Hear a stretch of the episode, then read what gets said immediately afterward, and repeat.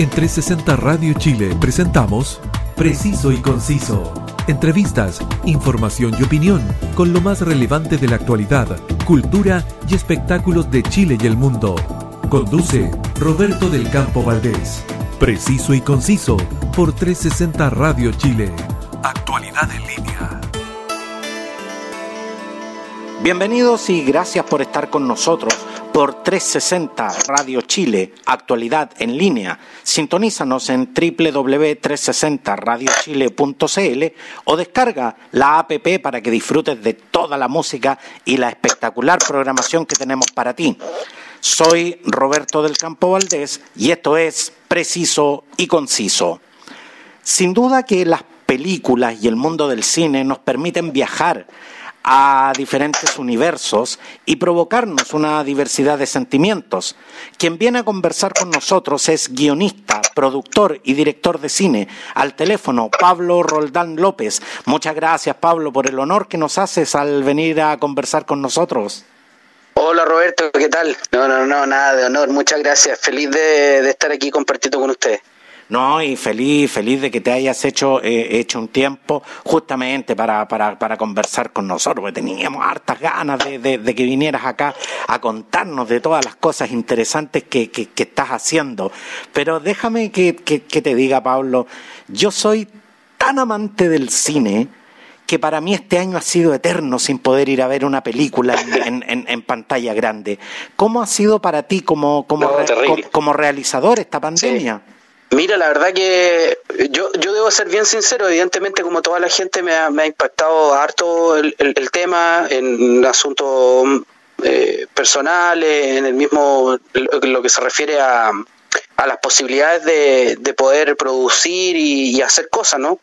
Pero he tenido suerte, eh, hay que, tengo que reconocerlo también, de, alguna forma la pandemia igual el hecho de estar... Eh, recluido, eh, encerrado y todo, eh, y, y, que la gente esté como tan, eh, digamos, pendiente o atentas a que realmente somos nosotros la llámese nosotros la industria creativa, ¿no? Los, que hacemos cine, los que hacemos cómic, los que hacemos teatro, los que hacemos música, los que estamos ayudando a que la gente tenga un mejor pasar en estos momentos. Entonces, yo creo que se genera un poco una empatía con nosotros, por lo menos de parte del público, no sé, no, no, no podría decir lo mismo del gobierno o de, otras cosas, pero por lo menos de parte del público, eh, y eso ha generado eh, un, hartas cosas positivas, digamos. Eh, yo hice una campaña hace poco que si bien no le fue todo lo bien que esperamos, eh, igual eh, logró ciertas metas y yo creo que eso es un poco eh, a raíz de lo que está sucediendo también que la gente está con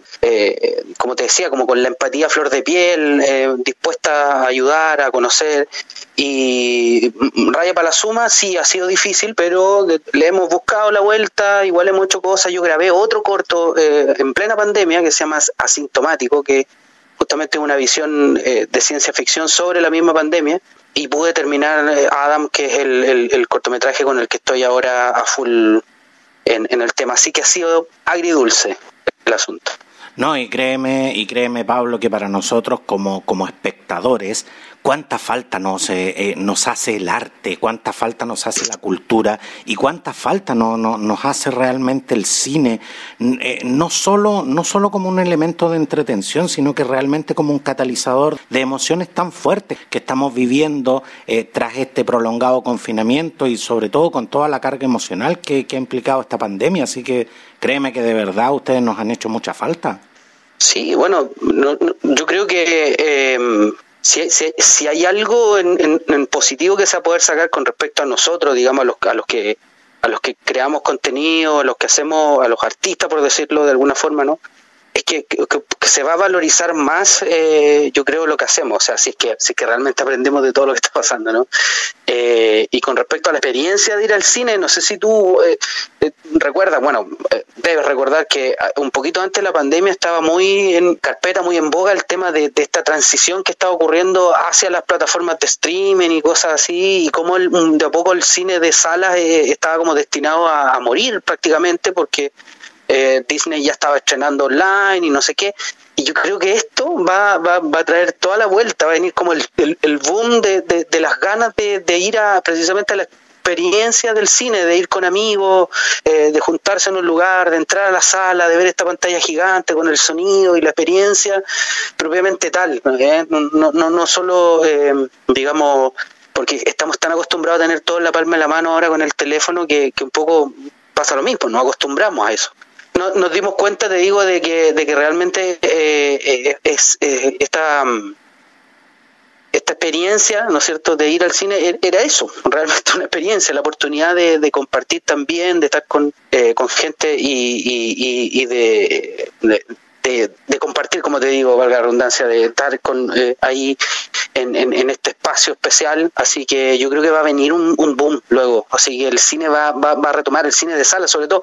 De hecho, estaba ocurriendo aquí en Chile con esta falsa sensación de seguridad que tuvimos hasta hace poco, antes de esta segunda y tercera ola de que habían salas, eh, estaban, eh, eh, había muchos proyectos de salas eh, emblemáticas de cines que iban a volver a funcionar más que la, más que las grandes cadenas, salas digamos solitas, digamos independientes. Ahora estamos en otra, pero, pero yo creo que va a ocurrir eso de todas maneras. No, y yo, yo, yo me recuerdo, yo, yo tengo 48 años, yo también escuché esos vaticinios que, que el cine se iba a terminar, que era que el cine ya estaba con, su, con sus días contados. Yo me acuerdo cuando proliferaron en Chile los videoclubs y resulta que los videoclubs se terminaron y el cine sigue ahí. Así que yo la verdad que coincido plenamente contigo, Pablo, creo que es un espacio mágico, creo que es un espacio especial y yo creo que ir al cine más que, más que un pasatiempo, tiempo es definitivamente una experiencia. De, definitivamente y yo creo que eso no no no no lo va a eliminar nada pero también quiero quiero llevarte a otro A, otro plano eh, Pablo porque hoy 1 de abril el gobierno debió eh, endurecer eh, las medidas restrictivas al extremo de tener que tomar medidas draconianas para, para reducir el número de contagios. El cine, por definición, es político. Si tuvieses que plasmar el actual momento en un cortometraje, ¿cómo partiría Pablo? Bueno, evidentemente yo creo que, o más bien desde mi punto de vista, eh, para mí, para mí estos últimos años han sido bien, bien especiales, bien dramáticos en cierto sentido. He tenido varias pérdidas en la familia que han sido bastante dolorosas y, no me puedo abstraer de eso, digamos. Y el, el, hecho de estar encerrado, confinado y con toda esta carga emocional, ¿no? Porque evidentemente todos estamos muy estresados, muy, eh, muy restringidos y eso evidentemente nos, nos golpea fuerte. Yo, para mí, eh, como no podría abstraerme de eso, pero, pero igual eh, tomando en cuenta la, la, contingencia, ¿no? Eh, yo creo que sería, partiría eh, desde un punto de vista muy introspectivo, muy de, muy de, muy de mirarse a uno primero, ¿no? De, de, lidiar con, con, uno mismo, porque creo que han sido momentos de, en donde la gente ha tenido que, precisamente eso, o sea, mucho quedarse eh, encerrado, y no solo entre cuatro paredes, sino que también con uno mismo, o sea, eh, estar en una casa, yo, yo por ejemplo, yo vivo solo, eh, yo creo que debe ser la situación de mucha gente también, y, por lo mismo, por el hecho de no poder salir y todo, paso más tiempo en soledad también, y eso me hace pensar en, muchas cosas, y, estoy constantemente también alimentándome de la información que me llega en el teléfono, en las redes sociales, y creo que es un tiempo de mucha introspección, que, que puede ser positiva también, porque uno aprende de eso, ¿no? De, de, revisionar su, su pasado, las cosas que están ocurriendo y empezar a valorar qué, qué es lo, importante de verdad. O sea, ayer fui a ver a mi mamá, que no la, venía,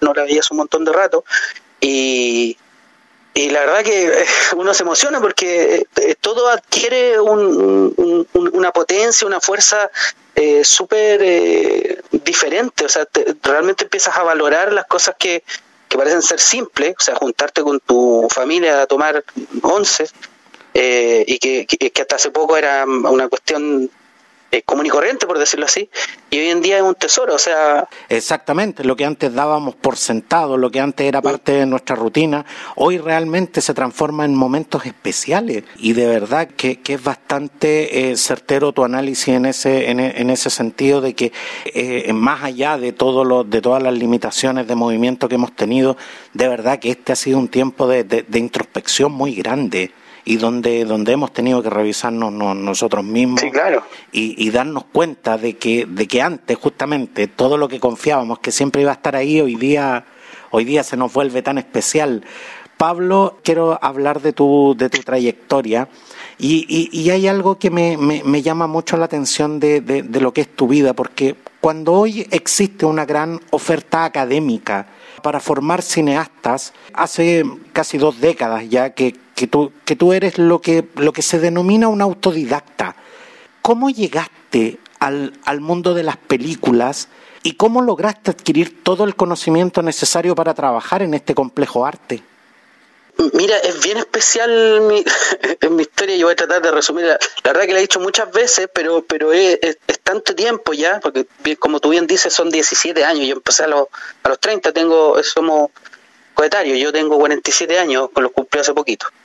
Eh, la verdad es que eh, hasta cierto punto para mí era una, hasta cierto momento, digamos, para mí era un interrogante por qué yo había optado por esto, siendo que no tengo en mi familia nadie que, que se relacione con el cine, ni con el teatro, ni nada. Hay algunos artistas en la familia, pero eh, primos lejanos, qué sé yo, que son músicos principalmente. De hecho, mi primer amor con el arte fue la música. Yo toco guitarra desde chiquitito, he tenido mis bandas, canto, qué sé yo. Eh, yo siempre fui artista, siempre escribí, siempre eh, dibujé mucho cuando era chico, qué sé yo. Em, pero yo salí en el año 90 del colegio en donde estudiar cine era una cosa totalmente eh, impensada. O sea, a mí jamás se me pasó por la cabeza que al salir de cuarto yo iba a estudiar cine. De hecho, en ese tiempo ni siquiera lo pensaba. O sea, el, el, cine era algo que hacían los gringos por allá. Y si tú querías estudiar cine en esa época, tenías que irte a Santiago a estudiar a la escuela de cine, que era como lo único que había. Hoy en día tú puedes estudiar con crédito del Estado en la Universidad de Valparaíso, sí. Entonces, eh, fueron cosas bien fortuitas, por decirlo así, aunque no creo que eso exista, o sea, creo que todo ocurre por algo, pero eh, me empecé a interesar en, primero en escribir, y en escribir cuentos y cosas, y luego pasé a los guiones, y en el año 2004 me encontré con Inti Carrizo Ortiz, que es un, director de cine muy joven, muy buena onda, eh, que me invitó a participar de un proyecto bien ñoño que se llama Star Wars Renacimiento. Era un fan film de Star Wars, en donde entré primero a hacer efectos especiales y al final terminé actuando, siendo como el malo de la película. Y bueno, nos demoramos como cuatro años en terminar eso porque era un mediometraje. Eh, la época era muy diferente a la de ahora, era muy. Todo era el triple de complicado hacer efectos y cosas. Y, y en ese momento, cuando entré a ese proyecto, yo dije, wow, esto es esto, es, lo, que yo andaba buscando. O sea, realmente se. Claro, realmente se puede hacer cine. O sea, esto es eh, así. Y, y, vino una serie de cosas de la revolución tecnológica a, todo nivel, eh, los computadores, las mismas eh, cámaras que aparecieron, las DSLR, que son las cámaras de foto que empezaron a grabar video, y, y, eso produjo una revolución en el mundo de cine independiente, por decirlo así. O sea, antes cuando tú grababas un video en los años 90, grababas con una cámara de video y siempre tenían esa pinta de video, de home video, ¿no? Eh, que se grababa en cinta, que se, y cuando aparecieron las DSLR ya eh, los cortometrajes grabados en la casa por gente común y corriente empezaron a tener pinta de película, porque ya tenía profundidad de campo, podía cambiar los, las ópticas y, y, empezaba a aparecer cine. Entonces todo eso se conjugó para que yo eh, y bueno, en el año 2004, cuando yo agarré esta cuestión, no la solté más. Y la red, muy importante también, Internet. Yo aprendí todo lo que aprendí casi bajando libros de Internet, consiguiéndome, viendo tutoriales, aprendiendo, porque porque hay que aprender, hay que aprender cómo se escribe un guion, hay que aprender cómo funciona una cámara, hay que aprender de dirección, porque es la única forma de poder hacer las cosas bien y las redes sociales fueron mi gran nexo, digamos, para poder ir generando los contactos necesarios eh, para poder llegar a hacer cosas que, que, hoy están en su pic. O sea, Adam, que es mi último cortometraje, técnicamente eh, es impecable, lo puedo decir con toda tranquilidad y con mucha seguridad, porque yo tengo un equipo de gente extraordinaria que trabaja conmigo. O sea, yo soy el capitán del buque nomás, pero todos los marineros que andan ahí son todos secos, eh, son todos... Eh, muy, muy, muy, muy profesionales. Fueron, como te digo, un montón de cosas. Yo creo que de alguna manera yo siento que estaba como destinado a hacer esto. Me ha costado mucho, o sea, sudor y lágrimas, o sea, eh, pero aquí estamos, ahí estamos en este momento en 13 festivales del mundo, así que feliz y con, con, todas las ganas de seguir haciendo cine y poder hacer este año mi primer largometraje. Exactamente. Y, y, y cuando hablamos de, de justamente de, de, cine chileno de exportación, hablamos de películas de época, eh, hablamos de películas de alto contenido social y, películas basadas en célebres clásicos de la literatura también. Pero tú lograste llegar a festivales internacionales con un género, con un género cinematográfico que yo jamás hubiese pensado que se podía hacer acá en Chile, que es la ciencia ficción. ¿Por qué los cineastas nacionales no, no han desarrollado mayormente este género? Mira, ¿sabes lo que pasa? Es que yo creo que eh, en Chile ocurre lo que a todas eh, lo que es una, una verdad como, muy muy muy conocida y, es como que hay una cierta élite por decirlo así de, del cine o un cierto cine que es el cine de autor que, que, está como muy apoyado por los programas del gobierno y por los inversores que son muy esquivos no eh, eh, que están ahí pendientes que es como esto este cine como tú dices que no es malo no lo estoy criticando no hay, hay películas que son buenísimas eh, y hay un montón de directores que están en esa onda y que saben que, que por ahí va la mano y que eh, se mantienen, digamos, en eso y que son los, las películas de, de Cannes y de Oscar y de Globos de Oro y cosas, que insisto, está bien. Y, y, después hay otro que tiene que ver como punto como con la comedia, que también es muy explotada en Chile, y que también recibe mucho apoyo del tema gubernamental, de los fondos y cosas. Y después están todos los otros géneros que son súper poco explotados pero más que nada no porque no haya exponentes, sino porque no hay formas de financiarlo.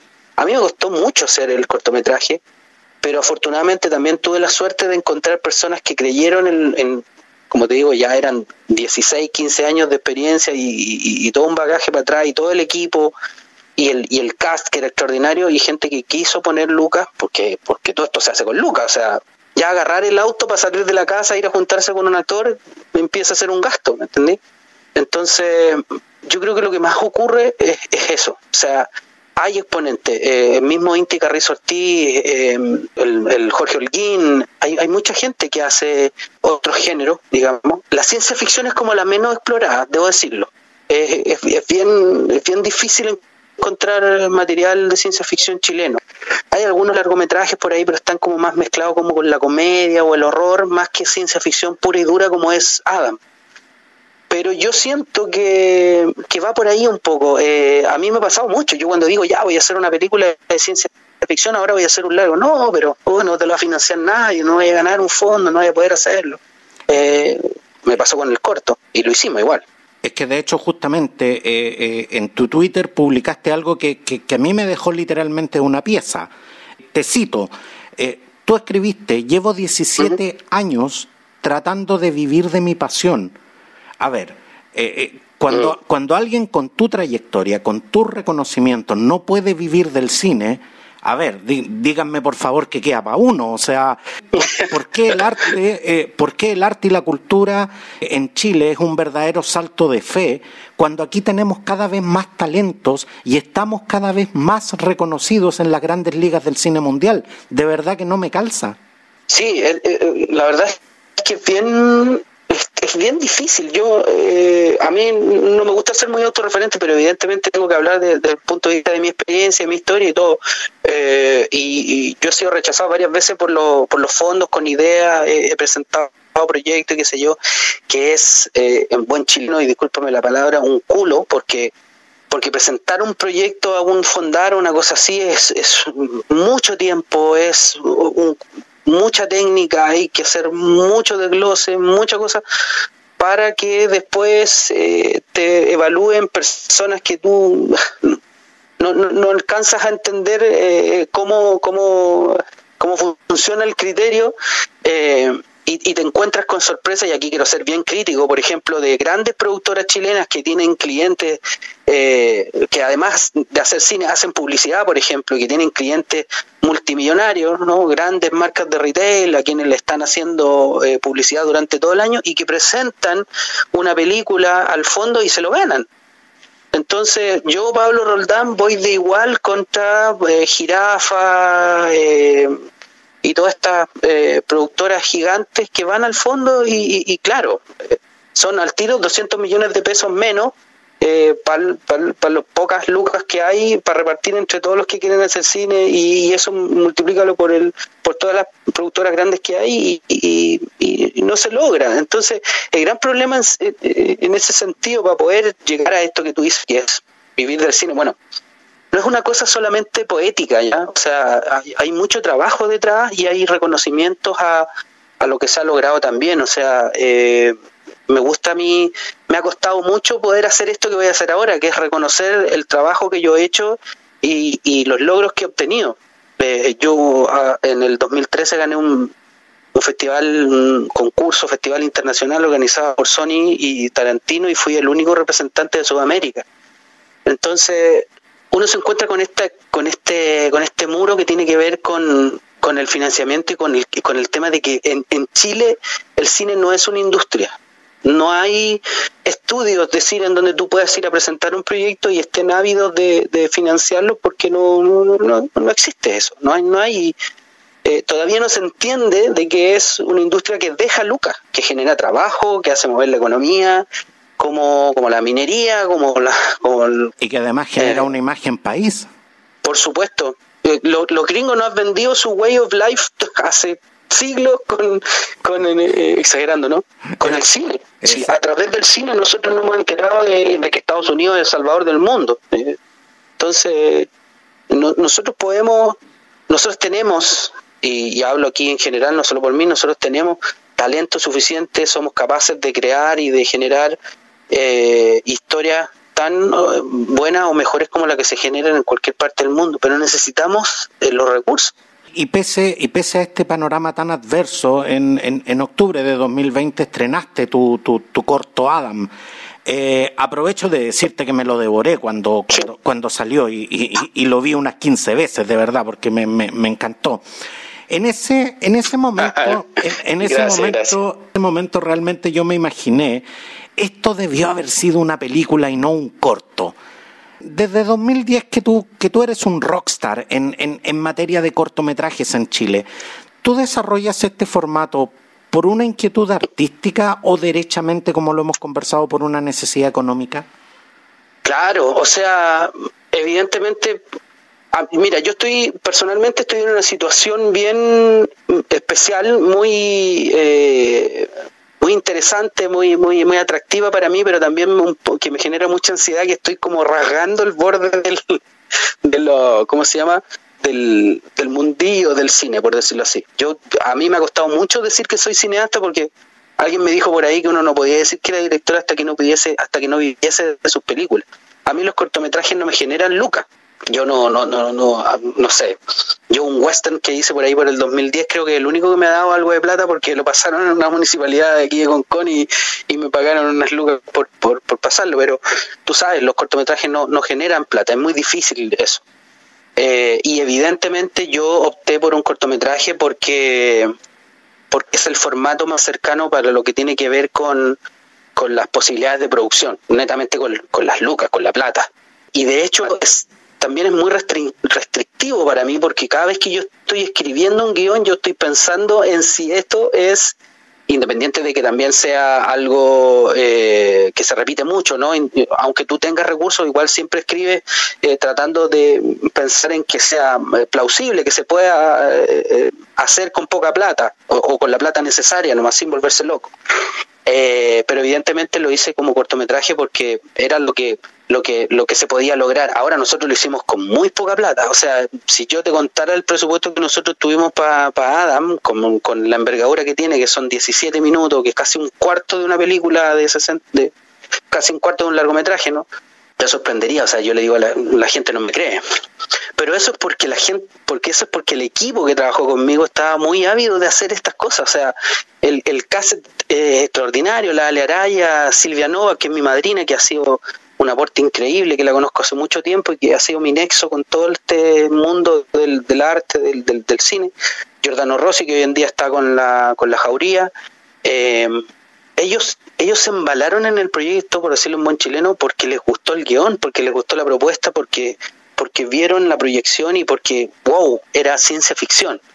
Entonces, eh, hubo mucha suerte ahí y ahí también hubo una baja de costos eh, pero nosotros no podíamos sostener, eh, sostener, digamos, un largometraje eh, de esa manera, o sea, porque yo también siento que la gente, por ejemplo, ahora yo quiero hacer un largometraje y, y evidentemente yo quiero tener los recursos para pagarle al equipo lo que corresponde. Si no es para no es para hacer fiesta de ni alfombras rojas ni cosas, es para que el equipo esté y trabaje en la película. Eso es lo otro entretenido, que una película además genera trabajo y genera movimiento. Tú grabas y, tienes que contratar el catering, y tienes que contratar vehículos y, y, arrendas una locación. Entonces estás aportando a la economía también y estás dándole trabajo a 30, 50 personas. Entonces, eh, resumiendo, no lo hice el largometraje porque porque el cortometraje era, era más posible en términos de producción, pero eh, nuestra meta este año es precisamente transformar este largometraje en un largometraje. Pablo, pero Adam, dicen que segundas partes nunca fueron buenas. Eh, ¿Qué es lo que te lleva realmente a asumir el riesgo de rodar eh, Adam la película?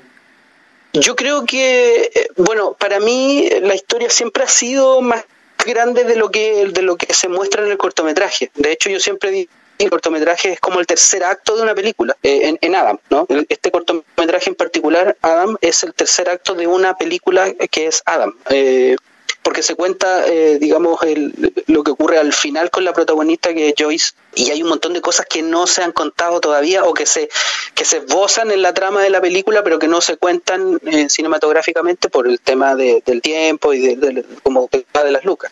Eh, entonces, me pasó lo mismo que, que, tú partiste diciendo hace, hace poquito, que tú sentías que este corto eh, daba para una película o que era una película, que era un largometraje. Eh, hay que hacer la, la, salvedad y los cortometrajes también son películas, son películas cortas. ¿no?